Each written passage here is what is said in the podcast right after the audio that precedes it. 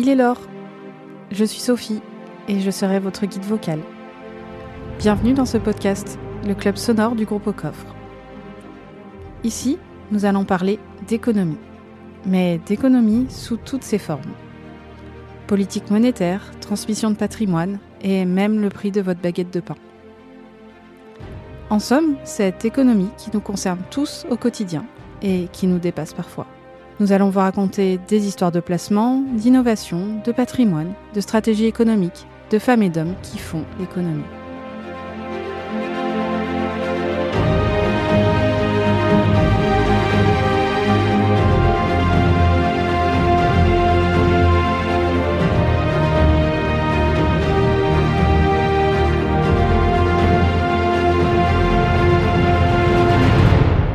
Autour de moi, des entrepreneurs, des experts, des journalistes, des chercheurs et aussi des professeurs d'économie.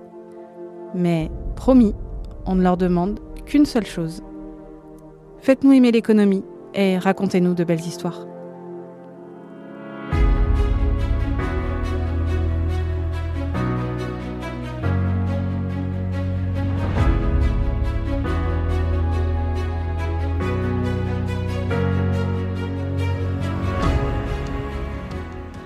La fin d'année, les fêtes en famille, le passage du Nouvel An sont souvent l'occasion de partage en famille et de transmission. Les anciens profitent des temps de rencontre avec leurs enfants et leurs petits-enfants pour pérenniser les traditions familiales, mais aussi pour transmettre de génération en génération des histoires, des objets, des symboles qui fondent et qui font une famille. Dans ce nouveau numéro d'Il est l'or, nous allons parler de transmission familiale avec Benjamin Rosor, rédacteur en chef de l'or et l'argent.info. Côté face, les histoires d'hommes et de femmes. Côté pile, les méthodes pour bien transmettre.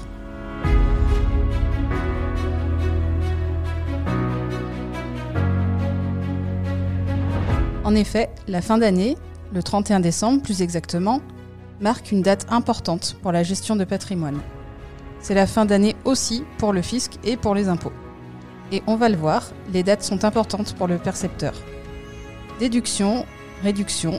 En général, plus tôt on pense à transmettre, moins on paye d'impôts. Bref, Benjamin, c'est assez contre-intuitif, mais jeune, il faut se projeter dans sa vieillesse. Vous avez raison, euh, Sophie, on n'organise pas une succession ou une transmission de la même manière à votre âge, par exemple, moins de 30 ans. Oui, presque. Ou, au mien, euh, plus de 50 ans, ou même après 70 ou 75 ans. Et puis, les cellules familiales sont aujourd'hui très différentes, parfois complexes. Le mariage sous le régime de la communauté ou avec un contrat est quasiment l'exception, j'exagère à peine. Euh, Pax, famille recomposée, avec enfants du premier lit, comme on dit, ou sans. Tout est possible, rien n'est pareil. Pour tenter de vous aider à vous y retrouver dans la jungle de la transmission, j'ai interviewé pour la chaîne YouTube Docoffre un avocat, maître Laurent Delage. On se retrouve après cet entretien.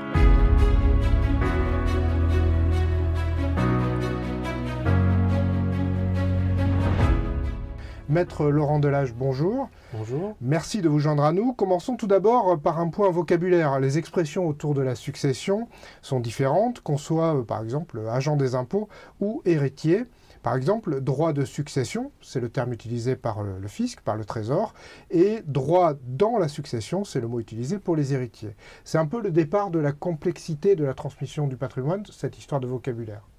Oui, c'est-à-dire que quand on parle de droit de succession, on pense spontanément à l'impôt qu'il va falloir payer au moment du décès, alors que le plus intéressant, c'est de s'intéresser à la façon d'organiser la succession. Et pour ça, il faut connaître le droit des successions et le droit successoral. Alors, il y a d'autres mots que vous utilisez, un vocabulaire un peu technique. on, va, on va en prendre trois déjà c'est euh, usufruit, nue propriété et indivision. Ça, ça, ça revient tout le temps. Tout le temps, tout le temps, c'est normal. Euh, on va considérer que la propriété se divise en deux. Une partie qu'on appellera l'usufruit, qui est le droit d'utiliser un bien euh, ou d'en percevoir les fruits, très classiquement sur un appartement, euh, l'habiter ou toucher les loyers. Et l'autre partie qu'on appellera la nue propriété, qui est le droit de disposer du bien, pour dire les choses, de vendre ce bien-là. On peut vendre quand on est nu propriétaire. Alors les choses sont un peu plus compliquées que ça, comme souvent. Euh, le nu propriétaire a le droit de vendre, mais il n'a pas le droit de faire disparaître la valeur qui appartenait à l'usufruitier. Donc il a le droit de vendre à condition de réemployer le prix pour racheter un bien où l'usufruitier aura ses droits, ou bien de vendre et de partager le prix pour indemniser son usufruitier. Et enfin, l'indivision, qui est quelque chose de très précis aussi. Oui, et c'est surtout l'indivision, ce à quoi on fait face quand on n'organise rien. Euh, dans une succession, euh, généralement, il y a plusieurs héritiers. Et l'indivision, c'est le fait d'être propriétaire à plusieurs. Sauf que, généralement, on n'est pas comme dans une copropriété où chacun a un lot bien précis, bien divis, avec une assemblée, avec des droits. Dans une indivision, chacun a une cote-part d'un tout. Mais tout ça, comme ça, ça le dit, ça n'est pas divis. Ça n'est pas découpé en parts. Donc ça entraîne de temps en temps des conflits entre les euh, membres de cette indivision. Euh, la difficulté, c'est de prendre une, décision à plusieurs. Puisque comme on n'a pas vraiment de règles euh, de, division, dans bien des cas, pour décider de vendre, par exemple, dans une indivision, il faudra l'unanimité. C'est-à-dire qu'une seule personne pourra bloquer la chose. Et pour beaucoup de décisions importantes, il faudra la majorité des deux tiers des codes par indivise. Et ça veut dire que sur un patrimoine, si on ne peut pas décider de faire la vente de l'or, par exemple, hein, euh, au bon moment, euh, c'est le patrimoine qui peut perdre de la valeur. Ok, alors on va essayer d'éviter pendant cette euh, émission des psychodrames familiaux. Et pour éviter ça, la première chose que vous recommandez, c'est de prévoir, c'est d'anticiper. Et donc on peut anticiper avec un certain nombre d'outils, et notamment grâce à ce qu'on appelle la donation. Tout à fait. Euh, si on veut anticiper sa succession, la première des choses à faire, c'est effectivement de, faire une, de commencer les transmissions euh, avant son décès. Donc on fait des donations. Des donations, il y a plusieurs façons d'en faire.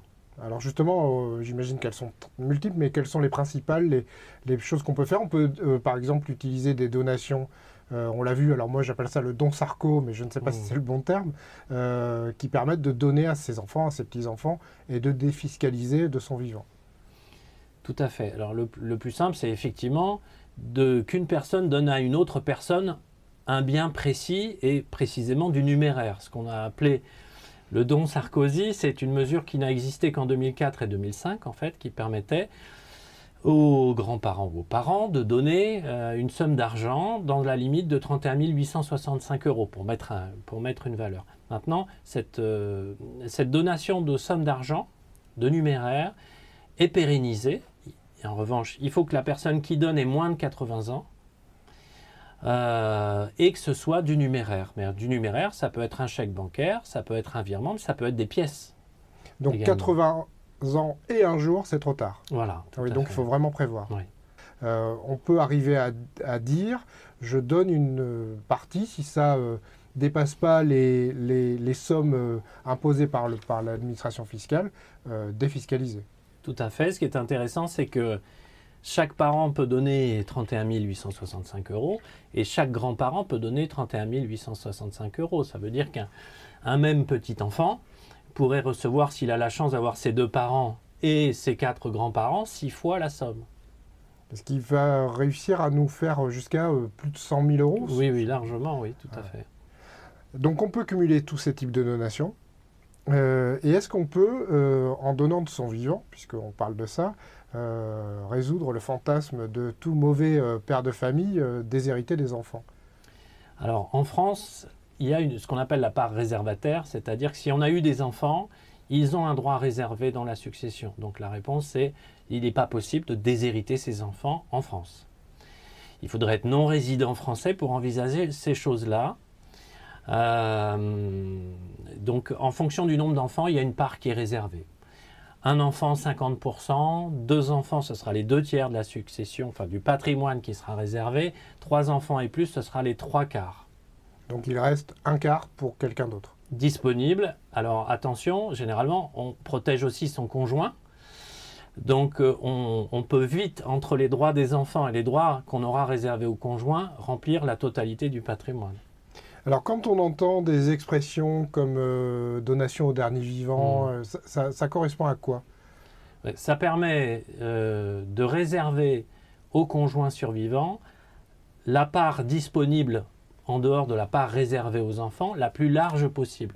Euh, cette part la plus large possible, elle dépend du point de savoir si on a eu un, deux, trois enfants ou pas d'enfants du tout.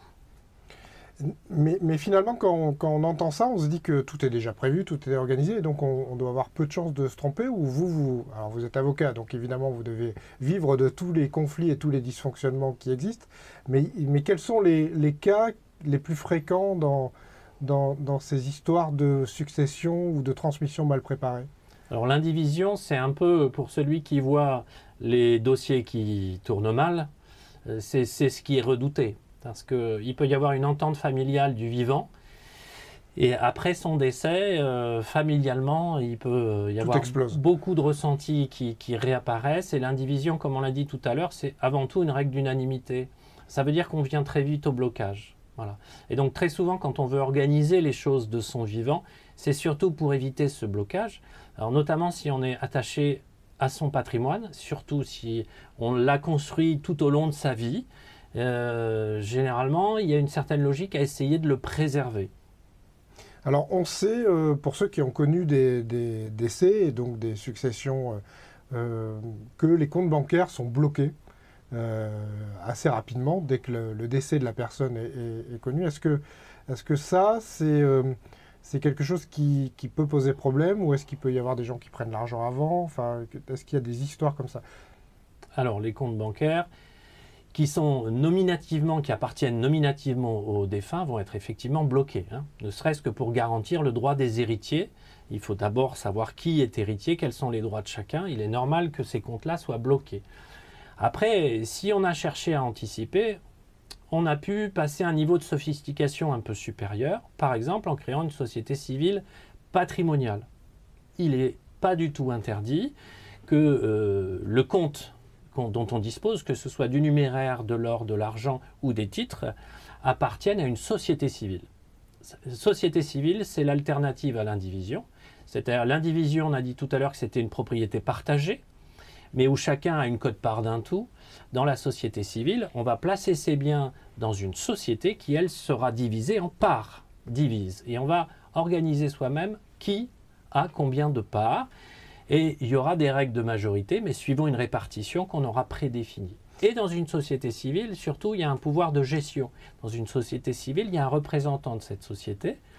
Donc si c'est une société civile, ça s'appelle un gérant ou des gérants.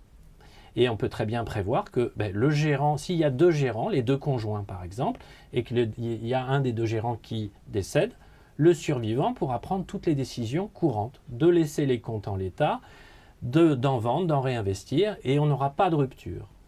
Et là, si c'est le cas du deuxième conjoint qui, est co-gérant, les héritiers, en fait, peuvent être euh, sur le coup complètement déshérités.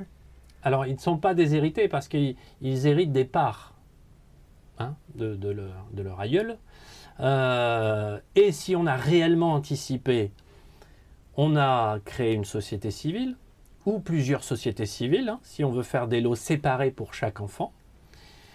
Euh, et on aura donné la nue propriété des parts ou d'une partie des parts de cette société civile. C'est-à-dire qu'au décès, les enfants qui sont dans la société civile vont bel et bien hériter de quelque chose. Alors quand on parle de société civile immobilière qui est plus connue peut-être que la société civile comme vous venez de la décrire, mhm. qui visiblement fonctionne de la même manière à part qu'elle concerne un bien immobilier, on parle aussi de démembrement. Est-ce que ça, on peut faire du démembrement autre que sur euh, un appartement euh, ou, sur un bien immobilier quelconque? Tout à fait. C'est-à-dire que le, fait de démembrer, on peut démembrer euh, un bien d'une façon générale. Ça peut être un bien immobilier et ça peut être un bien mobilier. Des parts d'une société civile, on va considérer que ce sont des biens mobiliers. Donc on va pouvoir donner la nue propriété des parts. Alors évidemment, c'est un peu plus abstrait que ce qu'on disait tout à l'heure sur l'appartement. Euh, euh, l'usufruitier des parts sociales, il va avoir le droit de vote sur un certain nombre de décisions et il va avoir le droit à percevoir les fruits produits, que ce soit des dividendes, des plus-values, des loyers, ça dépend de la nature du bien qui est possédé par la société civile. Et le nu propriétaire va aussi avoir des droits. Euh, Alors, sur une partie des distributions et sur une partie des décisions. Ce qui est intéressant dans la société civile, c'est que comme on a pu anticiper les choses, on a pu définir la règle du jeu. Dans l'indivision, on ne définit pas la règle du jeu. Elle s'impose de par la loi et c'est une mesure de sauvegarde. Mais dans la société civile, on a pu dire quelles sont les décisions qui seront prises par euh, les usufruitiers, quelles sont les décisions qui sont prises par le nu propriétaire, quels sont les pouvoirs du gérant par rapport à quels sont les pouvoirs des euh, associés. On est bien d'accord que le démembrement, c'est la séparation de l'usufruitier et du nu propriétaire. C'est ça. C'est-à-dire que sur un même bien, on dit je sépare le propriétaire ou le nu propriétaire et celui qui récolte les fruits. Je sépare l'arbre et les pommes pour un pommier. Tout à fait. Et ça a un intérêt très concret, c'est que l'usufruitier, qui est souvent le donateur, va garder un pouvoir de contrôle et de gestion de son patrimoine, tout en anticipant la succession, puisqu'il aura donné la nue propriété, et qu'à son décès, en fait, son usufruit va disparaître, et euh, le nu propriétaire sera réputé être propriétaire de tout le bien depuis l'origine. Donc on voit bien que à la succession, euh, le nu propriétaire n'a pas à remplir une déclaration de succession pour ce bien qui lui a déjà été transmis. Si on prend l'exemple des pièces d'or ou des pièces d'argent qui seraient détenues dans un compte, euh, qui n'est pas un compte bancaire, euh, je pourrais démembrer un compte comme ça, c'est-à-dire dire, j'ai une personne qui est propriétaire des, des pièces et une personne qui est, a la possibilité d'en utiliser la valeur ou les plus-values s'il y en a? Alors, c'est le compte bancaire qui serait démembré, en l'occurrence. Ce n'est pas les pièces qui sont le sous-jacent du compte bancaire. Je pourrais retirer les pièces et les donner, ça c'est possible, c'est la liberté du titulaire du compte. Mais on peut tout à fait euh, donner la nue propriété du compte, d'un compte dans lequel, qui ne sera pas un compte bancaire, d'un compte qui euh, réunit le sous-jacent. Donc il peut y avoir de l'or, de l'argent, les deux, euh, des liquidités. Oui, des tableaux, de l'art, euh, des forêts, enfin ce qu'on veut. Mmh. Euh, on va, peut-être continuer sur le, démembrement et, savoir est-ce qu'il y a des avantages fiscaux sur, sur le démembrement particulier? Alors avant l'avantage fiscal, la partie fiscale est toujours l'accessoire d'un principal. L'avantage premier d'un démembrement, c'est de conserver l'usufruit, c'est-à-dire les fruits, et un certain contrôle sur le bien tout en préparant sa transmission. Donc ça, à mon avis, c'est l'avantage premier.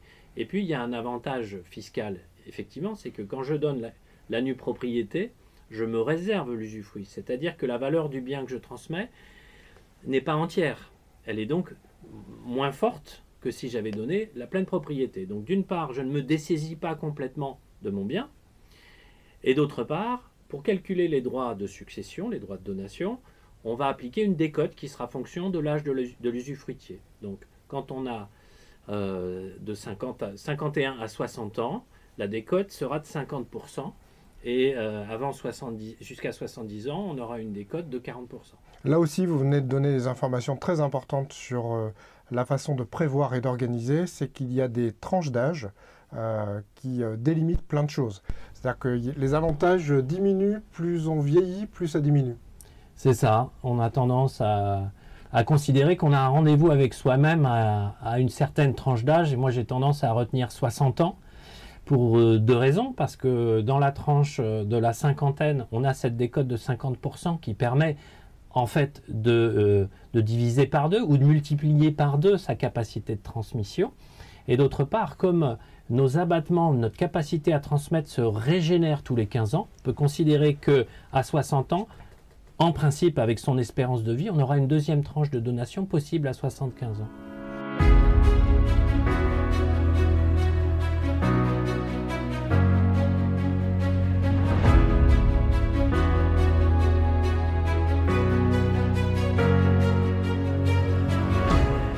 Donc on voit bien qu'il est important de se préparer et de se renseigner. Oui, et il ne faut surtout pas hésiter à aller voir son notaire pour parler succession, transmission ou donation. Les conseils des notaires sont gratuits, il est important de le rappeler. Oui, mais c'est toujours compliqué de parler de choses lourdes comme la mort. Il faut vraiment dédramatiser parce que parler avec son notaire n'a jamais tué quelqu'un, comme rédiger un testament d'ailleurs. Et ça peut vraiment aider ses proches, ses descendants. Va maintenant parler d'une histoire de transmission, mais surtout de valeur de la monnaie. La preuve qu'il faut savoir choisir où placer son épargne pour constituer un patrimoine qui sera transmis. C'est l'histoire d'un boulanger, un artisan qui chaque matin se lève très tôt, un travail difficile, et pourtant chaque jour, chaque semaine, il pense à mettre un peu de côté. Il veut partager le fruit de son labeur à ses enfants, à ses petits-enfants, et qui sait même à ses arrière-petits-enfants. Une histoire de transmission qui nous est racontée par Régis Chaperon.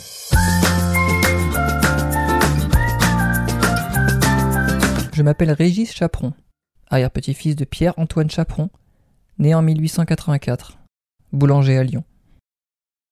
En 1912, mon arrière-grand-père vendait son pain d'un kilo 40 centimes d'anciens francs. Chaque jour, il gagnait 10 francs. Pierre-Antoine décida alors d'économiser 10 francs par mois, soit un jour de salaire mensuel. Après 10 mois d'économie, il réussit à mettre 100 francs de côté. Ces 100 francs représentent 250 kilos de pain. Pour les épargner, trois solutions s'offrent à lui.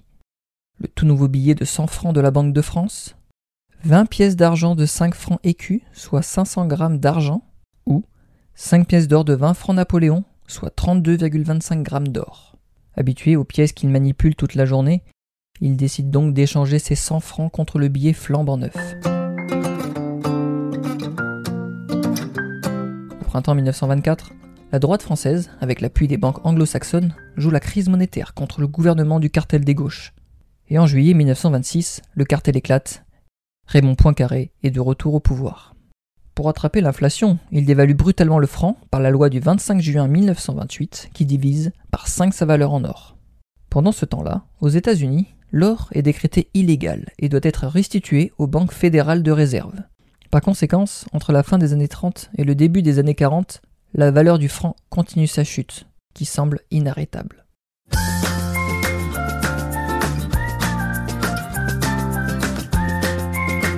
C'est en cette année 1940 que mon père Marc voit le jour.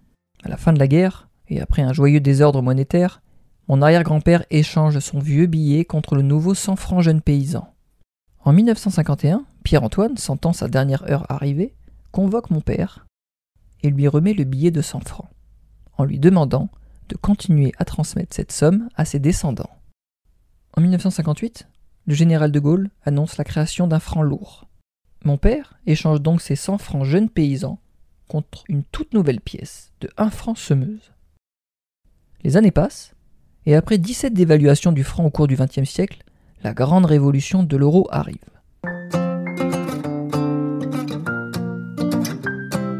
Et en janvier 2002, mon père échange sa pièce d'un franc contre les euros, une pièce de 10 centimes et une pièce de 5 centimes. Et nous voilà le 1er janvier 2020. Mon père, à bientôt 80 ans, me transmet cet héritage. Mais revenons plus de 100 ans en arrière, et imaginons que mon arrière-grand-père ait échangé ses économies d'une année contre les pièces d'or 20 francs Napoléon. Cet héritage aurait été aujourd'hui un peu différent.